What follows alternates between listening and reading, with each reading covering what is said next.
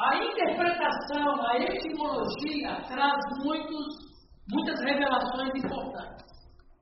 Quando o João, nosso amado velhinho, né?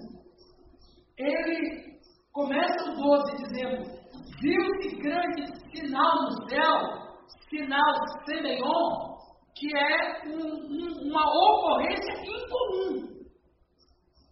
Então não é qualquer sinal. Não é qualquer coisa. Não é qualquer marca. É um, uma ocorrência incomum. Não está marcado, é algo ligado com sobrenaturalidade. É algo ligado com algo supranatural. Semeon, viu-se um grande sinal. Vamos lá. O primeiro grande sinal é a visão de uma mulher que deu à luz um filho. E no versículo 3 lemos que outro sinal, Semeon, apareceu no céu. Compreendemos assim que esses três símbolos, uma mulher, uma criança e um dragão, representam coisas além dos eventos comuns da natureza. Preste atenção, gente. Prestem atenção. Como veremos, essas três figuras simbolizam três grandes forças espirituais que estão em ação há vários milhares de anos. O que o João está vendo é algo que aconteceu no passado. Então, o Apocalipse, ele faz aquele flashback. Qual é o seu nome mesmo? Ana, entendeu, Ana?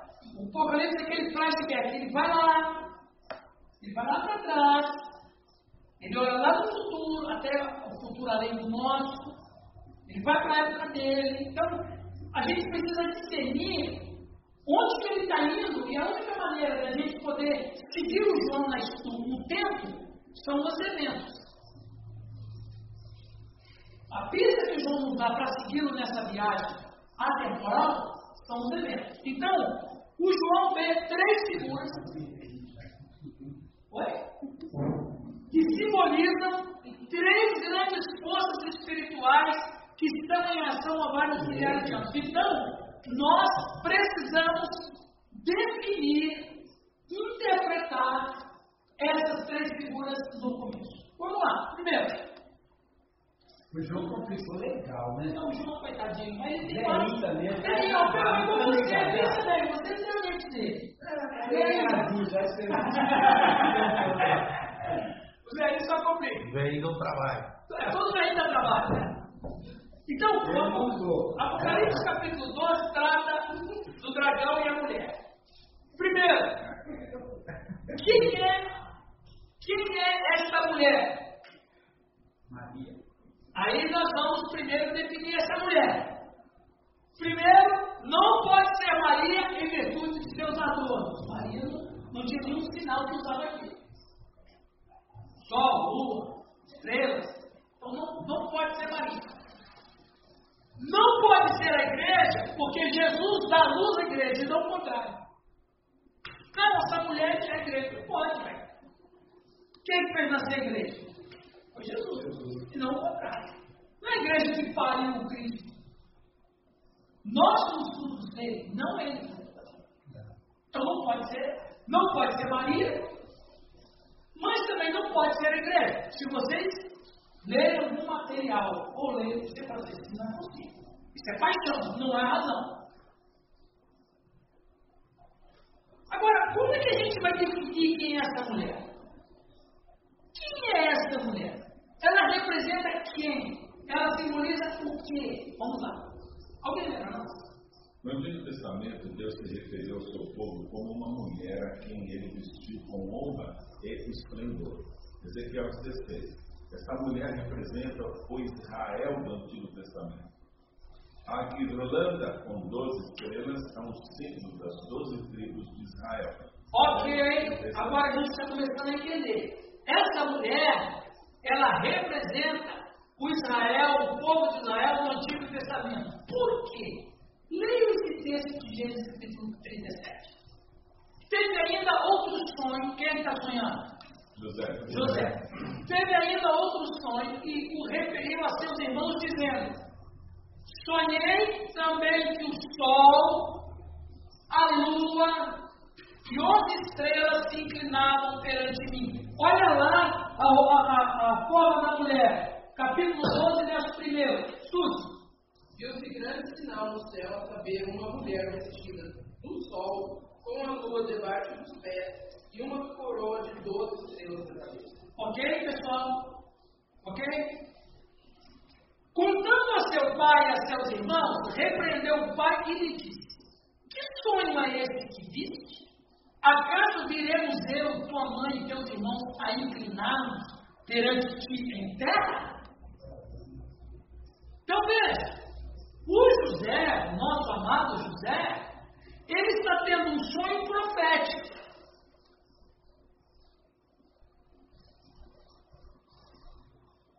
Doze filhos, doze patriarcas, que depois, quando se constituiu nação, se tornou o quê?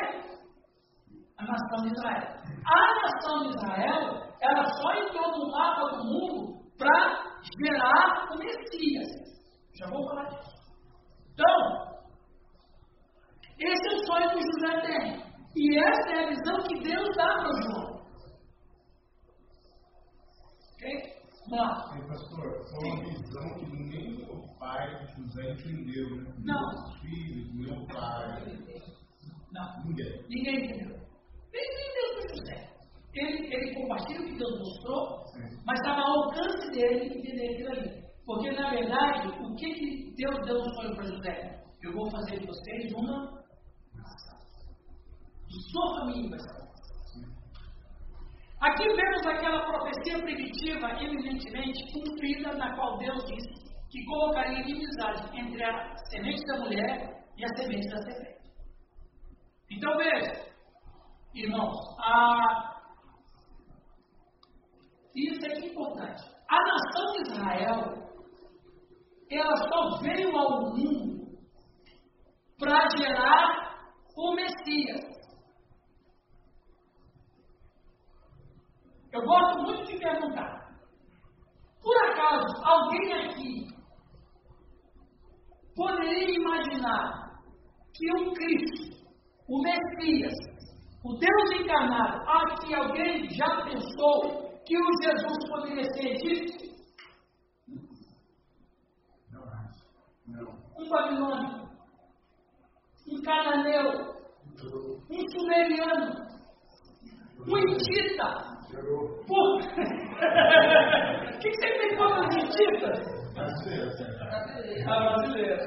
Por que, que nós não imaginamos Jesus com outra nacionalidade? Porque todas são idólatras. Deus não vai fazer com que o filho dele seja fruto de uma nação idólatra. Então o que, que Deus faz? Faz uma nação. Qual o problema? Que dificuldade tem o Deus que criou o universo ex nihilo colocar um mapa no mundo que ele criou? Colocar, melhor, colocar um país no mapa mundo? Ele chama Abraão e fala o que para Abraão? Sai do meio. Sai do meio da tua terra, da tua parentela, vai para uma terra que eu e de ti farei uma grande nação. Ora, por que, que Deus chamou Abraão? Porque Abraão era um homem justo. O filho de Deus tem que nascer de um tronco justo. Porém, no Ur dos Caldeus, uma terra totalmente idólatra. Bem, mas qual era, qual era a diferença? Abraão vivia numa terra de idólatras, mas a idolatria não estava nele. Então ele tira. Dos Aliás, o pai dele era sacerdote da da Sibéria. Sim. Fabricante de ídolos. Era, o cara, o cara era fera, ele era pastor. Aí você, José, você foi além. É, Paulo. É. Isso, ele, ele era pastor e vendia os seus objetos. Esse cara era fera. Deus tira Abraão de lá, vai para uma terra ali você vai se formar. Isso aí é um- é tema para uma palestra só. Mas só para vocês entenderem o que está acontecendo aqui. Ok, então, a descrição do dragão. Ele tem sete cabeças. A cabeça é parte do intelecto. o poder de raciocínio.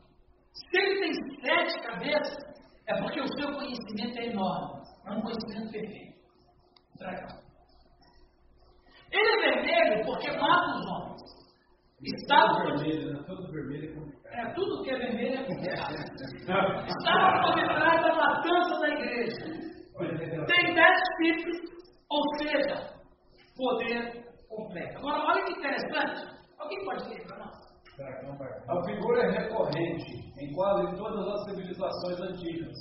Talvez o dragão seja um símbolo-chave das crenças primitivas.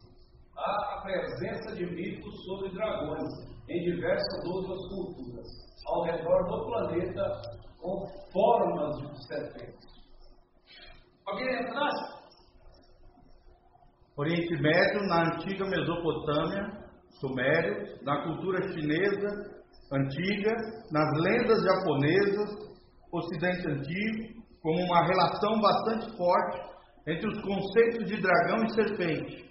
Nos mitos da tribo Chincha, do Peru, o mítico primeiro chefe da tribo Apache duelou com um dragão usando arco e flecha. No Ocidente, em geral, predomina a ideia de dragão como um ser maligno e caótico.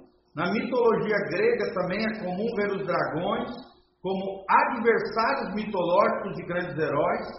A lenda polonesa conta como um terrível dragão foi morto perto da atual cidade de Cracóvia. O mundo inteiro tem essa ideia de dragão.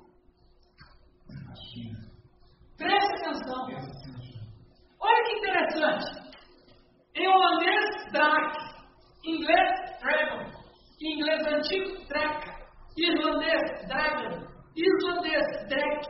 Italiano, Drago, Dragone. Latim, Draco.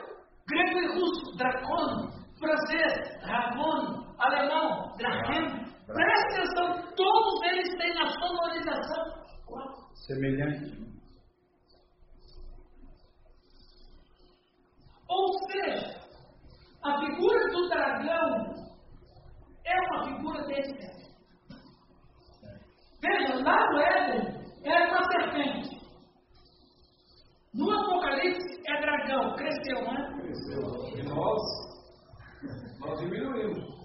Então veja, o dragão, que é uma figura mítica nas culturas, é um ser, no Apocalipse, ele é um ser pessoal. Ele não é um mito, uma figura lendária ou folclórica. Ele não é um ser impessoal, etéreo. Ele não é uma energia negativa. Ele é um anjo caído. Um ser que tem vontade, planos e estratégias. Alguém lembra lá? O dragão que aparece no verso 3 é Satanás. Mentira.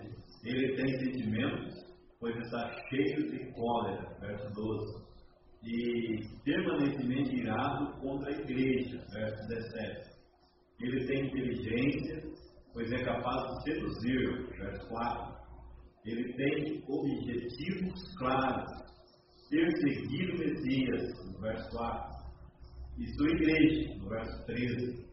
Sua grande observa, obsessão é devorar, Jesus. devorar Jesus. Isso. Veja, vamos ler ali Apocalipse capítulo 12, 2. Alguém lê por gentileza? 12, 2. Ele estava grávida e com dores de parto e gritava com ânsias de dar à luz.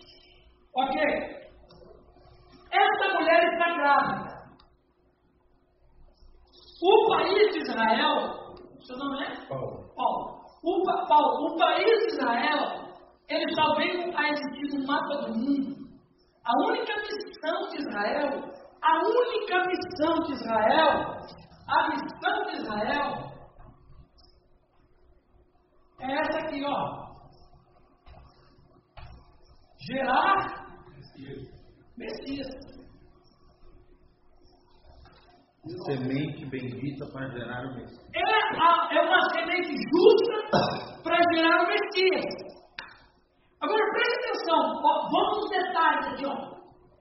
Certo, pastor Rio? Versículo 2: Achando-se grávida, ok, o país de Israel nasceu para gerar o Messias. grita com as dores de parto, sofrendo tormentos para dar a luz. Como interpreta isso? Uma razão. Israel, Israel era para ser bendita e santo desde o dia da sua concepção. Mas o que aconteceu com Israel? E qual foi o preço do pecado de Israel? O sofrimento. Guerras, deportações, Perseguições, perseguições, diáspora, exílios, diáspora. diáspora. Ou seja, o Cristo foi gerado a duras penas. E é interessante que até hoje, né, os judeus ortodoxos, né, principalmente, creem que no nascimento de, de cada filho pode vir o Messias que eles estão esperando. né? Sim. Por isso que eles têm tantos filhos. Por exemplo, em Israel é comum tu ver família de quatro, cinco, Um pode premiado. sete filhos. É a coisa mais comum do mundo. Por causa que eles têm essa esperança da vinda do Messias Ramachia, dele. Então, percebe? E para eles ainda não veio, né? Por que, que ela sofre? É de... Porque Israel sofreu. Israel não podia não ter sofrido. Israel podia ter passado toda a sua história, se fosse obediente, Deus falou isso em Deuteronômio 28. Se Israel fosse obediente a Deus, não sofreria o que sofreu.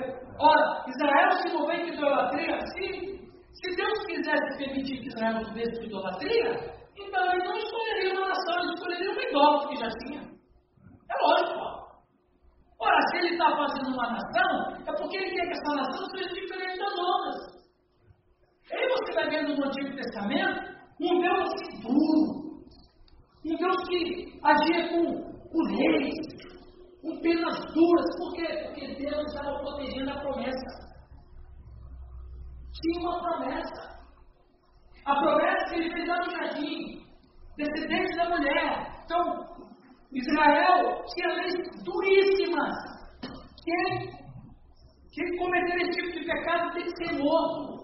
O mal tem que ser eliminado no meio de Israel. Por que, que Deus falava que o mal tem que ser eliminado? Porque uma nação justa para receber o Messias não pode se envolver com pecados gravíssimos, que podem ser evitados. Idolatria. A idolatria não era somente adoração ao Deus, a um Deus.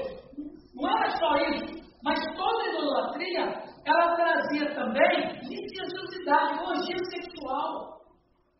O que vocês acham quando Moisés desceu do monte, que encontrou um povo adorando o Eliseu? Como é que você acha que Moisés encontrou aquele povo? Encontrou aquele povo todo nu fazendo sexo. Porque o Anubis, que ele fez o Anubis, fez o bezerro, fez Anubis, era Deus da fertilidade.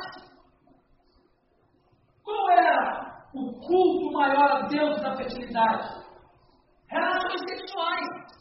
Você imagina Moisés desce do monte com as tábuas da lei, ele encontra pelo menos 3, 4 mil pessoas num culto idolátrico, praticando orgia sexual, todo mundo, e o outro povo que não se envolveu estava vendo essa cena.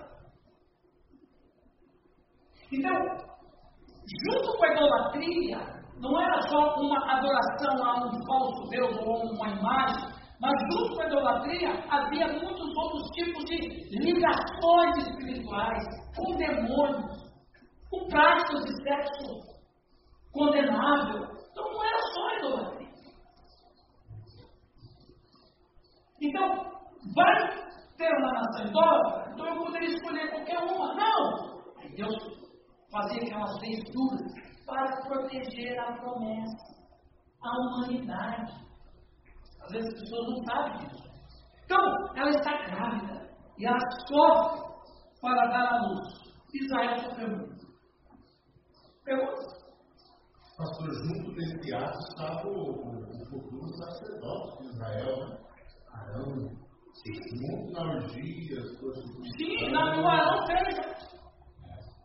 Como é que surgiu esse bezerro, esse anúncio aí? Gente, Moisés era formado em toda do Egito. Ele conhecia todos os cultos, ele conhecia todas as liturgias, ele sabia cada Deus como era adorado. Dois mil deuses, né? Mencionou. Ele, o Egito tinha dois mil deuses. Ele sabia o culto desses deuses todos, sabia o nome de todos. Quer dizer, quando ele viu aquilo, O Egito está junto aqui. É, na lei, na lei de, Moisés, Israel não era para cá, era ser um daqueles que morreram, né? Na, na, verdade, na lei de Deus. Não É, era- mas, mas lembra que a lei ainda não era oficializada. Depois que oficializou. Então aí ele estava fora, se bem que ele não estava adorando, só fez. Então, ele fez não. Permitido. testemunho dele, o que que foi? Eu joguei as coisas aí e apareceu. O negócio surgiu. Surgiu, só joguei. Surgiu um bezerro. É, exatamente. Saiu sozinho, eu joguei no fogo e apareceu isso aí. Olha que coisa. Não, vazou, né? Boa ação. Ok, os irmãos, beleza aí? No versículo 3, ele vê o dragão e a gente sabe que é o diabo. Por que, que a gente sabe que é? Preste atenção, irmãos. Versículo de número 4. O que, que diz lá, por favor? Alguém lê? 12, 4. 12, 4. E a sua causa levou após que a terça parte das estrelas do céu, e a lançou-a sobre a terra. E o dragão parou diante da mulher que havia de dar a luz, para que, dando ela a luz, tragasse o filho. Veja bem. Quando. Aí está falando que esse, esse dragão era um, uma pessoa, um ser conhecido. Ele foi expulso do céu, ele veio para a terra, e João está encurtando a história, e o dragão se deteve em frente da mulher que estava para dar a luz, para que matasse o filho. Então, o que Satanás fez durante todos esses milênios antes do Cristo nascer? Satanás sempre queria destruir a nação de Israel, porque destruindo a nação de Israel, destruiria O projeto messiânico. Essa parte ele trouxe das estrelas, entendeu? Os anjos, né? os anjos que caíram. Esse é, esse, esse é um, é um argumento daqueles que afirmam por que, que no Antigo Testamento Deus era tão ligado. Exatamente. Duro, sem amor. Ele- Ele estava protegendo o corredor. Exatamente. Pensando em nós. E matando. Exatamente. E outra, você fala assim, poxa, por que, que Deus mandou Nabucodonosor invadir Jerusalém? Ele salvou a gente. Porque se Deus não manda Nabucodonosor, e olha que Deus avisou, Deus não é injusto. Mandou profeta, mandou sacerdotes, muitos eram justos. Quando os sacerdotes faliam, Deus levantou os profetas, sempre avisando. Abandona a idolatria, abandona a idolatria. Não abandonaram. Então, tá, não quer ouvir? É daí que vem aquele dizer, é porque a Bíblia diz que quem não vem pelo amor vem pela dor. Não, tem esse princípio. Mas você tem essa ação de Deus. Não quis ouvir o profeta, não quis ouvir o sacerdote, então vocês vão vir de outra maneira. Aí vem o pastor Nabucodonosor. Faz aquela matança, e veja, faz aquela destruição, mas Deus não destrói todo Israel. Ei, pastor, Deus preserva uma nação, né? Porque essa a nação dos assírios, né? Deus preservou essa nação dos assírios e futuramente esses assírios iam punir Israel.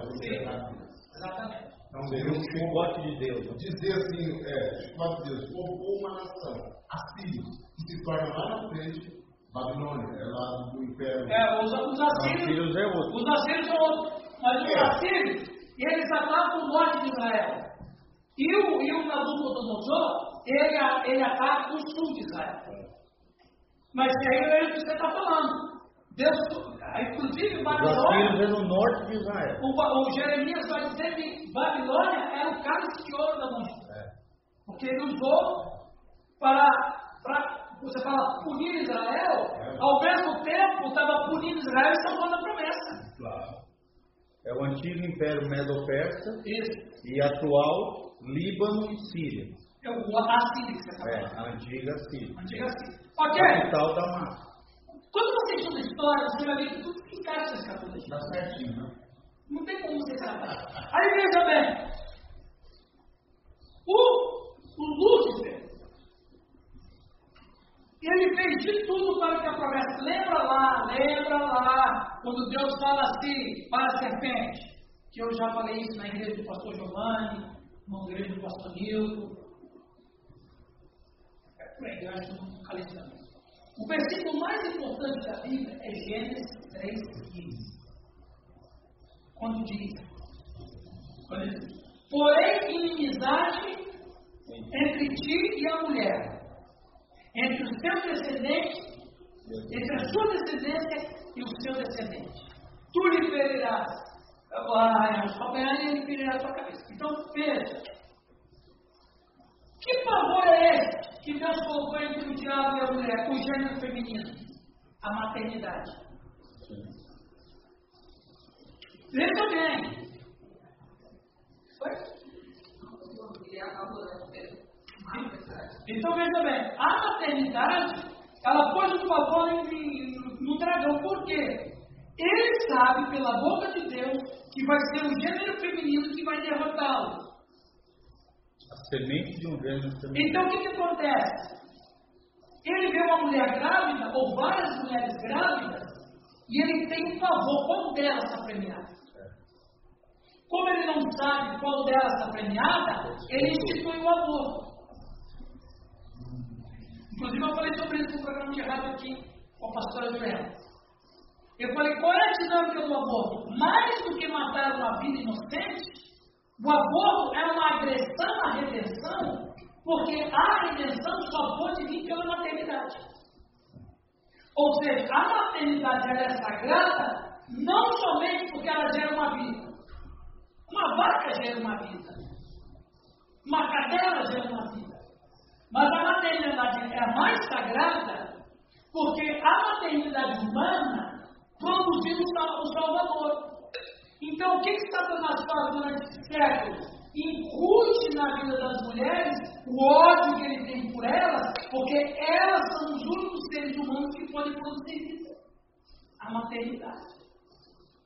O aborto é um, um plano do diabo para destruir. Então, quando há isso, porque uma gravidez é uma lembrança de salvação.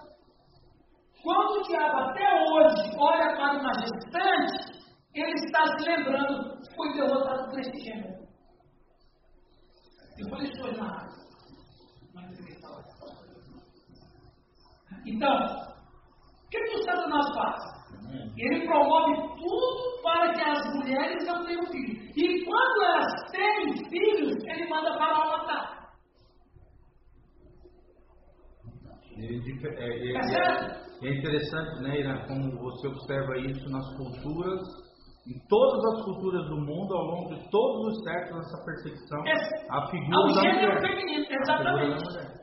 Por que, que a mulher é objetada, desprezada, humilhada? Porque é um ódio que Satanás pôs na raça humana caída.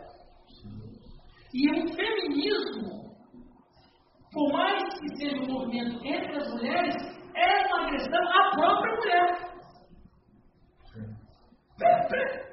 Gente, vamos ser espirituais, pelo amor de Deus. Vamos olhar a guerra cultural como um problema espiritual, uma batalha espiritual. Tanto o machismo quanto o feminismo. Exatamente. As duas pontas. É um desequilíbrio. É um desequilíbrio. É, eu, eu chamo, é um desequilíbrio. A palavra que eu usei hoje foi uma uma distorção da sociedade, que ela já é caída. Então o que, Satanás faz? Ele potencializa a própria queda. Porque ele tem ódio da gente. E por que, que ele tem ódio da gente? Porque nós somos feitos em mais de semelhança de Deus. E por que, que ele tem um ódio ao dobro pela mulher? Foi o gênero que o derrotou. Deixa eu fazer a pergunta. Por que, que você acha que o Cristo ia esmagar a cabeça? O que, que é dar um tiro ou quebrar a cabeça do animal? Ele já não tem mais como sobreviver. O que, que sobra? A cabeça. Por que, que o Cristo vai esmagar a cabeça? Porque o corpo dele está todo detonado. A história vai detonando o corpo dele. Os fracassos dele. Ele só coleciona derrotas. A gente vai ver isso agora. Ele só coleciona derrotas. Cada derrota que ele tem é uma pancada que ele leva. Quando o Cristo voltar, o que, que sobrou? O que, que, vai, o que, que vai fazer agora? É um cachorrinho. Não tem mais nada que pegar nele. É um cachorrinho. Entendeu? Exato. Então veja. Então, você pode ver, o sofrimento de todo de Israel era um sofrimento infligido pelo diabo. Colocou tantas coisas dentro do país para destruir a própria nação, para desvirtuar do seu princípio, para desvirtuar. Por exemplo, a gente sabe que quando o povo de Israel saiu do Egito, quem que saiu junto? Também muitos egípcios. Por que Israel não percebeu que outros estavam juntos? Porque eles estavam encantados com a liberdade.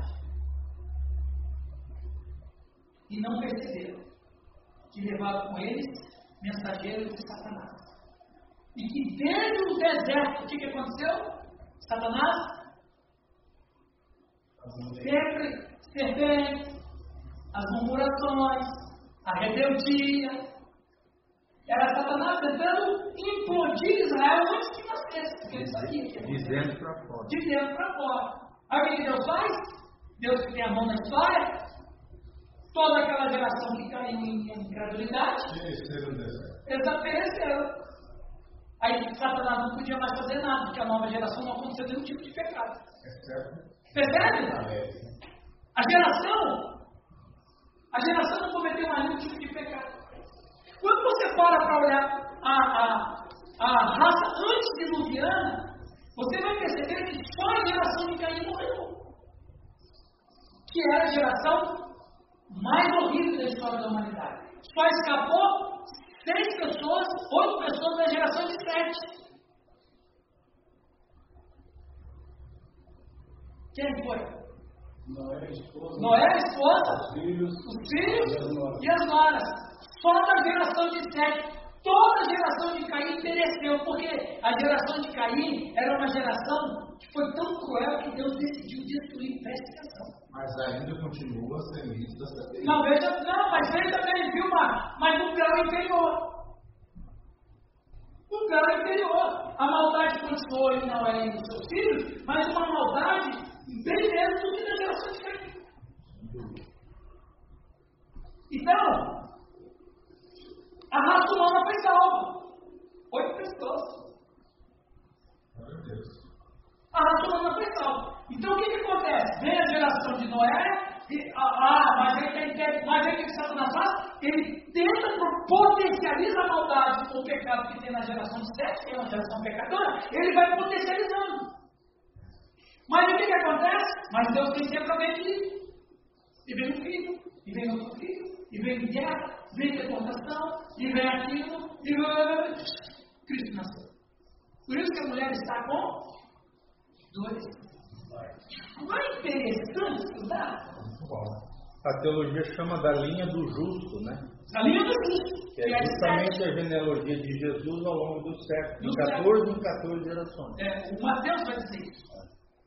Então, Deus sempre preservou uma semente do justo, uma semente bendita, e uma semente da qual viria o Messias prometido a Israel. veja bem, gente. Viu? As mulheres aqui agora ficaram felizes. Então preste atenção. O pecado começou com uma mulher. Depois o marido se associa na rebelião. Mas quem é que Deus dá a oportunidade dela reverter o mal? A mulher.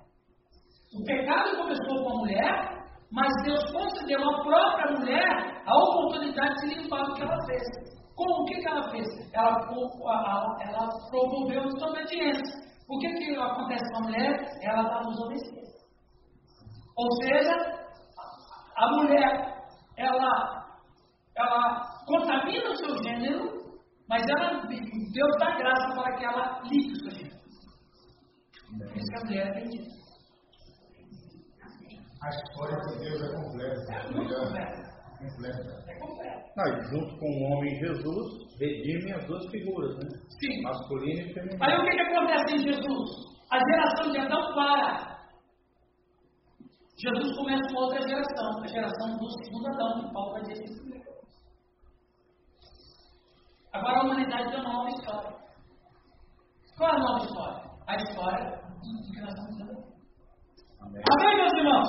Amém. Agora, quando a gente lê esse de novo, Apocalipse 12, versículo 2, que a mulher grita com as dores de parto, sofrendo com o tormento para dar a luz, Aí vem o dragão, se detém em frente da mulher para devorar o filho que nasceu, ele não conseguiu. Aí, quando chega o Novo Testamento, olha como que ele, ele é inteligente, mas ainda assim ele não tem criatividade. O mesmo ideia soprada para o faraó foi a mesma ideia soprada para Herodes. Mata todos os meninos. Por que, que Satanás mandou matar todos os meninos? Porque ele não é onisciente, ele não sabia qual menino tinha nascido que era o filho de Deus. Então mata todo mundo. No meio de todo mundo, mas uma criança escapou. Lá em Moisés, um menino escapou. Lá no Novo Testamento, um menino escapou. Percebe? Então quebra aquela ideia que Satanás ele conhece os nossos pensamentos. De jeito nenhum. Mas ele pessoas que creem que Satanás conhece os nossos pensamentos. Tem, tem. E a culpa é nossa, viu, pastor? A culpa é nossa. Nós, pastores, que ensinamos isso para eles. Mas eu nunca ouvi, eu nunca ouvi isso. Eu já cansei de ouvir. A igreja não. Mas, é- mas ele é onipresente, né? Rapaz, você, ó, ó, Não, viu? não, não.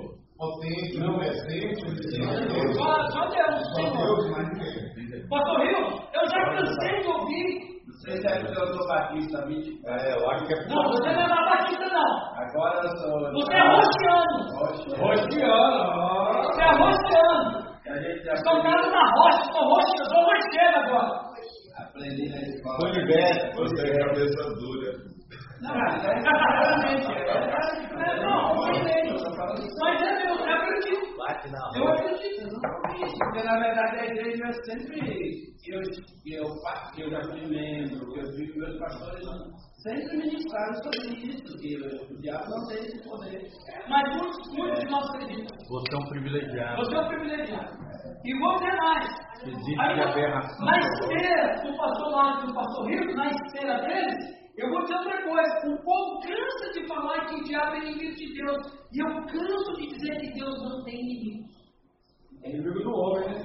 Ele é inimigo do homem. Porque só pode ter inimigo entre iguais. Nem é todo mundo Não, a- a- de certa forma, assim, ele é contra tudo aquilo Ah, contra não é ser inimigo. Sim, tudo bem, mas E o termo correto é Porque adversário. inimigo está no mesmo patamar. Ele está no mesmo nível. Qual é- Quem é semelhante ao Senhor? Ninguém. O homem aqui diz a palavra da sabedoria é adversário. Não? Ele é adversário e inimigo nosso, mas eu de ouvir até hoje escuto, porque Deus não é inimigo. Não, tem. Ninguém pode ser contra. Agora, a gente verdadeiramente é um ser espiritual. Total. Ele é. Está fora da nossa. E vamos falar dele agora? Vamos falar dele agora? Ele não gosta a gente fale dele, E fala. professor, Só uma pergunta aqui. Nós estávamos falando aqui, então não é onipresente, né? Ele tem o seu fofoqueiro. Ah, isso aí tem. É na luz, o demônio. Isso aí tem. Isso aí está cheio. Alguém pode ler para nós?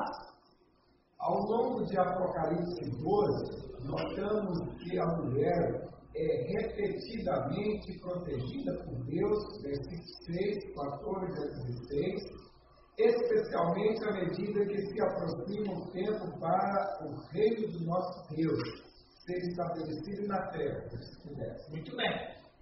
Continua, pastor. Satanás tentou em vão destruir a mulher, que escapou por misericórdia divina, tentou matar o filho. Tentou matar o filho.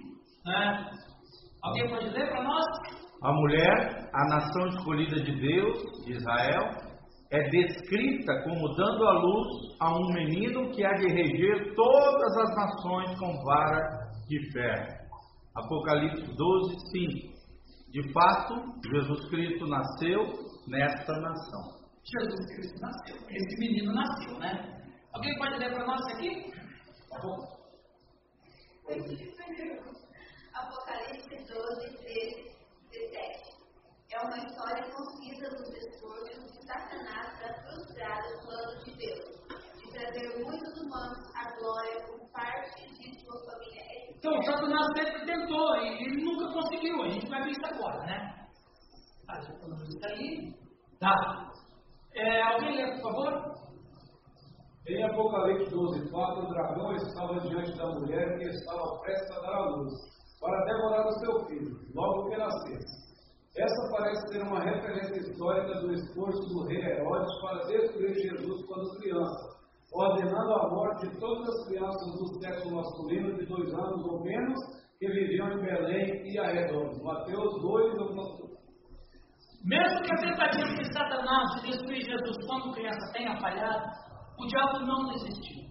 Antes do início do ministério de Jesus, Jesus foi levado pelo Espírito ao deserto para ser tentado pelo diabo. Ok? Aí é o né, tempo e tal. É, tá. Alguém lembra nós? Durante essa tentação, Satanás tentou fazer com que Jesus violasse a lei de Deus e o adorasse em vez de Deus. O diabo ofereceu a Jesus todos os reinos do mundo e sua glória, versículo 8, se Jesus o adorasse. Mas Jesus não o fez. Então, por que Satanás gastou tanto esforço em suas tentativas de destruir Jesus? Porque se não houvesse um Salvador perfeito para pagar a pena pelos pecados da humanidade, o plano de Deus teria sido frustrado. Sem um Salvador, os humanos não poderiam ser perdoados dos seus pecados, nem poderiam viver para sempre na família eterna de Deus. Então, ele tinha que passar por essa questão da tentação. Alguém lembra nós? Satanás tentou em vão destruir a mulher, que escapou por misericórdia divina. Tentou matar o filho dela, também não conseguiu. Agora, a sua última tentativa, os descendentes, a igreja. Vamos agora, por favor, Apocalipse capítulo 12, 17. Alguém lê para nós? O dragão mirou-se contra a mulher e foi fazer guerra aos remanescentes das suas sementes, os que guardam. Guarda os mandamentos de Deus dê o testemunho de Jesus. Ok, então veja, ele só coleciona fracassos. Vou falar disso depois. Ah,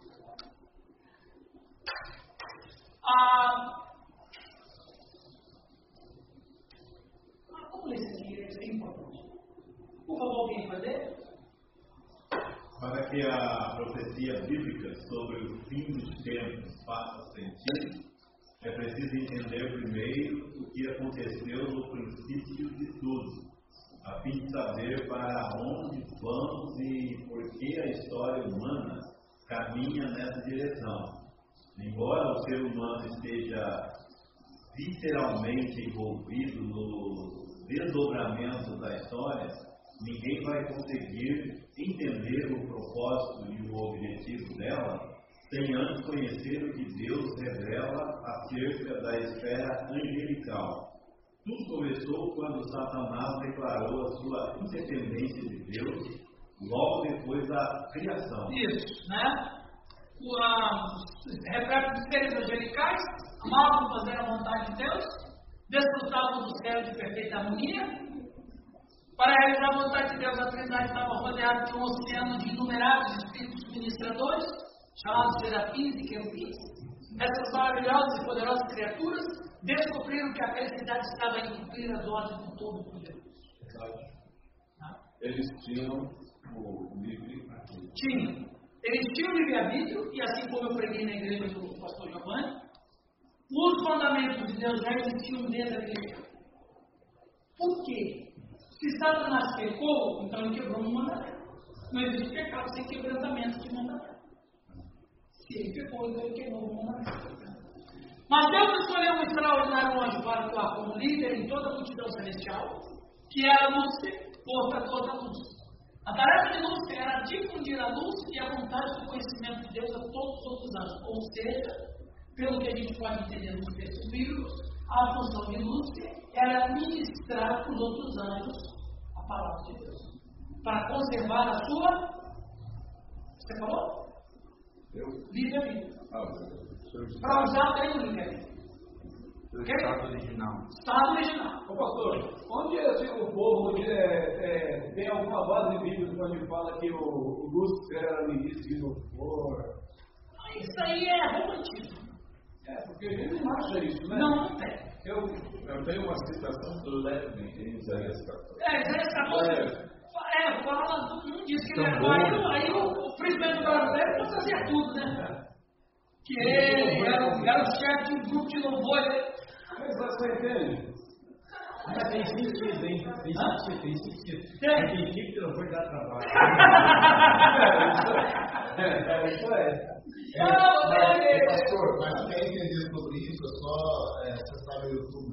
Max Cristiano vai pregar sobre isso. Pelo amor de Deus! Esse aí, Desculpa, viu, Mas pastor? o problema do Brasil, acho que vamos separar. O, o, o cristão brasileiro está cheio de crendices. É porque tem coisa que você não acha, tem coisa que é o povo que inventa. É, inventa e passa por verdade. Alguém lembra nós? Quem não leu ainda, por favor? As mulheres. Nilton, ele- Nilton quer que ele está falando, Ah, ele aproveita e lê. Quer, tá lendo? Pode ler. Quando Lucifer percebeu sua beleza e poder, seu coração pouco a pouco começou a mudar e permitiu que o linfócito parasse de se direcionar em Deus. E começou a olhar para si mesmo, nem tem olhado assim, né? E nunca saberemos a origem de como e quem semeou essa semente do mal no seu coração. Mas o profeta Isaías nos dá uma visão do pensamento de Isaías dá, né? Alguém lembra para nós? Raul, você que falou de Isaías, leia lá. Como caíste do céu, a estrela da manhã, filho da alva. Como caíste do céu. Não, não é para cantar! Não é para cantar! para, para, É para. Ó, Vem cá, vem cá, o barulho aqui é ele. Olha aqui, ó. Tem uma, ó, mas numa boa, cara. Tem uma Para, música para, romântica. Tem uma música romântica para todos os dias. É, Você caiu do céu, um anjo lindo É. aparecer, em forma de Tem cristal. Raul Seixas, né? É! Tô louco, isso Ô, louco, velho, é muito louco! Legal, mas como fosse lançado na terra, tu que debilitavas as nações, tu dizias no teu coração: Eu subirei ao céu, acima das estrelas de Deus, exultarei no meu trono e no monte da congregação me assentarei. Nas extremidades do norte, subirei acima das mais altas nuvens e serei semelhante ao Altíssimo. Contudo, serás precipitado para o reino dos mortos e no mais profundo do Aqui não está dizendo nada de louvor. Amém. Está dizendo aqui que ele pensava no coração. Eu subirei ao céu. Ou seja, ele, ele vê como é Deus. Ele ministra. E ele vê a glória de Deus. Ele vê o poder de Deus. E mais, ele vê como que Deus governa todas as coisas com amor, com autoridade. O próprio Lúcio era esse ministrante de difundir luz, de ser aquele que vai incentivar os outros anjos e os seres criados que estavam, estavam no céu, como adorar a Deus, como se subordinar a Deus. Porque adoração é outro, é outro que adoração não é só música. Adoração significa submeter-se, submissão. Quando fala que Lúcifer adorava a Deus e inspirava os outros anjos a adorar a Deus, ninguém está falando de música. Está falando de obediência. Adoração é sinônimo de obediência. Mas nem fala que é música.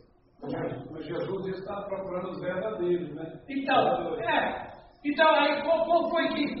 é, é, é, é, lá na tentação ele disse: se prostraram e me adoraram. Satanás não pediu uma música. É, ele não disse assim, então aí, ó, eu vou te dar tudo isso aí se você se prostrar e cantar um hino para mim. Não. Mas o que, os- o que os anjos faziam lá na festa de acordo com o que a gente pode ver do, sobre Lúcifer, os anjos ministravam louvor a Deus. E o que é louvor a Deus? Obediência. Obediência o quê? Aos mandamentos. Quais? Aqueles que Deus regeu no universo. Gente, e, e, e com essas fotos que tinham do universo, do buraco negro, cara, imagina. Pastor, eu posso fazer uma Já pergunta? Entendeu? Quando ele apresenta é, poder diante de Deus, ele tem poder sobre a terra, sobre alguma influência sobre a terra, porque ele apresenta para Deus. sim, sim, ele tem, ele tem, veja. Foi boa sua, sua colocação. Satanás, ele, ele tem autoridade sobre o mundo. Porque se não fosse, e, e eu quero falar outra coisa, Satanás só é o pai da mentira para mim, mas ele nunca mente para Deus. Para Deus ele só fala a verdade, porque Deus é a própria verdade. Ele só pode mentir para a gente. Por que, que ele pode mentir para a gente? Porque eu não conheço nada. Você não pode mentir para quem sabe tudo. É, Quando Satanás disse para Jesus, todos esses reinos me foi dado. Jesus disse assim, não, não foi não. Jesus não disse que estava mentindo. E eu dou a quem eu quiser. Jesus também não repreendeu ele. Porque, de fato, ele tinha autoridade. E depois, alguns, alguns meses depois, Jesus vai dizer que ele é o príncipe desse mundo. Então, Satanás, por, por maneira ilegítima e imoral, ele tomou conta do mundo. Ele tomou conta do mundo tão grande, ao ponto de o próprio Cristo dizer que ele não, eu não sou desse mundo. Como é que pode ser desse mundo sendo que ele criou isso aqui? Porque isso aqui já não pertencia mais a ele no sentido moral. O mundo caído. Porque o mundo eu não criei o mundo caído. Eu não faço parte desse mundo. Porque esse mundo tem um príncipe que eu vou ter todo destruir. Mas não é óbvio. Mesmo que ele tenha esse poder, só que é, é um poder limitado. É, na verdade, eu não gosto de falar de poder, eu, eu prefiro usar a palavra autoridade. Autoridade. Ele tem essa autoridade. Quem foi que deu? Ele mesmo disse. Né? Esses reinos me foi dado. Quem que deu? Adão. Porque Deus criou o mundo, deu para Adão. Deus criou o reino, deu para Adão. Quem que Adão fez o que Deus deu? Ele fez um negócio e deu para Lúcifer. Por isso que ele falou que esse me foi dado e Jesus disse, não, é verdade não. Jesus não repreendeu ele. Porque ele não consegue mentir para a própria verdade. Entendeu? Então era mesmo, ele tinha autoridade sobre isso, era o príncipe desse mundo. Mesmo que legítimo, mesmo que imoral, mas o homem fez isso aí. Né? Porque foi ilegítimo e imoral porque ele conquistou numa mentira. É. Prova, é, há uma controvérsia no caso dos líderes. Quando Jesus, naquele momento, pergunta ao diabo ali quem era ele, não no endemoniado. Né, que ele disse que era legião. Sim. Aí tem alguns que entrevistam achando que pode obter verdade na boca de alguém que É, é quando, quando ele fala somos legião porque somos ele falou a verdade. Então, e porque ele não pode mentir Não pode para quem mentir. tem ciência, né? Exatamente. Ah, mas assim, Satanás, ele, isso aqui, gente, é uma interpretação minha, que claro pode estar errado, mas o que, que eu vejo? Eu vejo assim, ele experimentou todas as coisas de Deus, principalmente o amor. Por que, que ele não almejou amar como Deus amava? Porque ele, ele não almejou ser o que Deus era, mas ele almejou ter o que Deus tinha. Uma autopromoção. Deus tinha poder. Deus não é poder. Ele tinha, tem poder. Aliás, ele é todo poderoso. Então Satanás podia olhar para Deus, Paulo, né? E falar assim: Eu quero amar como Deus ama. Por que ele não fez isso? Porque o poder, o poder, e Lúcifer nos ensina isso, aí Lúcifer ensinando a gente. O poder nos despersonaliza. Desfigura. né? Ele nos desfigura. É. Pastor, uma pergunta. Ah, É bom Há, mu- há muitas correntes teológicas, muitas pessoas entram em debate sobre isso. Deus criou o mal ou Deus criou anjos?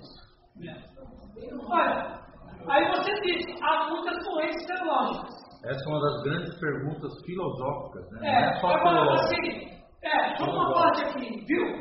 Sim. Eu acredito que Deus criou o bem porque ele é só bem. Quem, na verdade, o mal, Agostinho de Pona vai dizer que o mal, ele não existe. O mal, ele vai dizer, alguém perguntou, doutor Agostinho, por que, que Deus não destrói o mal? E aí Agostinho vai dizer, Deus não pode destruir o mal, porque o mal não existe. Porque o mal é a ausência do bem. Se Deus tiver que destruir o mal, ele tem que destruir o homem. Porque o mal só acontece dentro do homem. E o que é o mal? É a ausência do bem. Então, qual é a única maneira de banir o mal? É colocar Deus no coração do homem. Que é o estudo bem. Agora, quando você me faz pergunta, por que, que a Bíblia fala que Deus disse que eu crio o bem e crio o mal? Lá em Isaías. Porque o judeu, ele não vai acreditar que Satanás existe.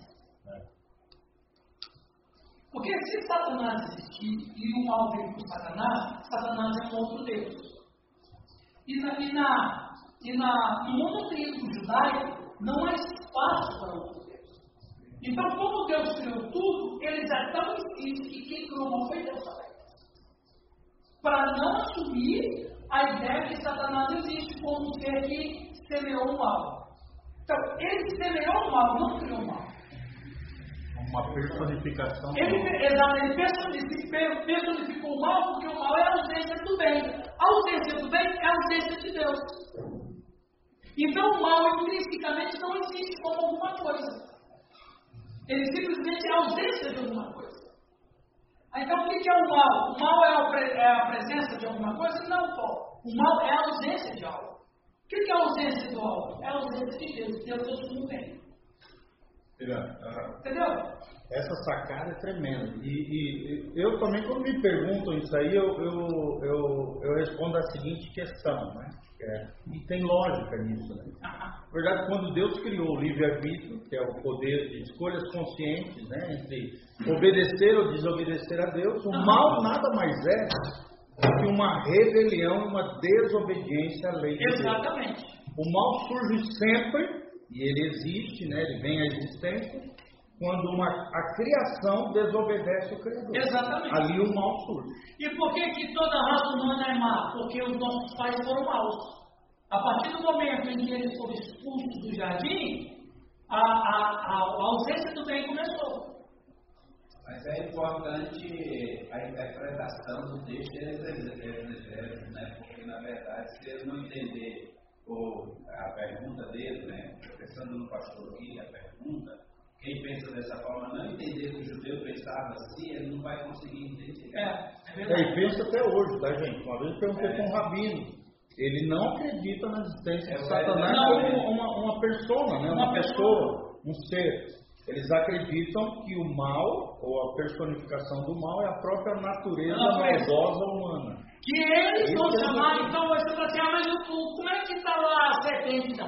Eles não acreditam, eles acreditam que a serpente é só um símbolo, ela não existiu de fato. Pastor, posso perguntar? Só um instantinho. E eles vão chamar a serpente de Yetzerará. O que que é Yetzerará? É isso que o pastor falou. É a inclinação do homem para o mal. Então, como que o judeu interpreta a queda? Ele interpreta o seguinte: o homem era potencialmente é, é, inclinado para o mal. E a serpente é a simbologia disso. E- Então, ele não vai dizer que Satanás existe. Porque se, se Satanás existe como agência do mal, ele tem que ser um Deus. Isso na teologia judaica não reflete a teologia bíblica. Sim. A, a questão da origem do mal. A gente, quando vai para o seminário, a gente fica ali e tal, você aprende tantas coisas ali. Está acabando também, então. Existem pessoas que dizem assim, não, o- a origem do mal, princípio de tudo, começou no céu. A outros dizem, não, o- o- a origem, do, a desobediência começou no Éden. Ah. É, Então, no meu ponto de vista, então, é, é, começou no céu. começou no céu. Biblicamente O, falando, então, e você veja bem, o pecado e o mal aconteceu no lugar que não deveria acontecer. é anterior ao Éden. É, no anterior ao céu. No céu. Exatamente. E se você ler Efésios, você vai ficar mais doido ainda. Porque a Bíblia, eh, Paulo vai dizer que Cristo restaurou coisas no céu.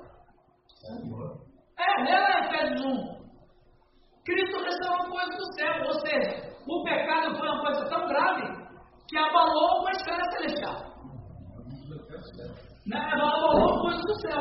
Então, então, o que, que acontece? O pecado começa no céu e passa para a terra.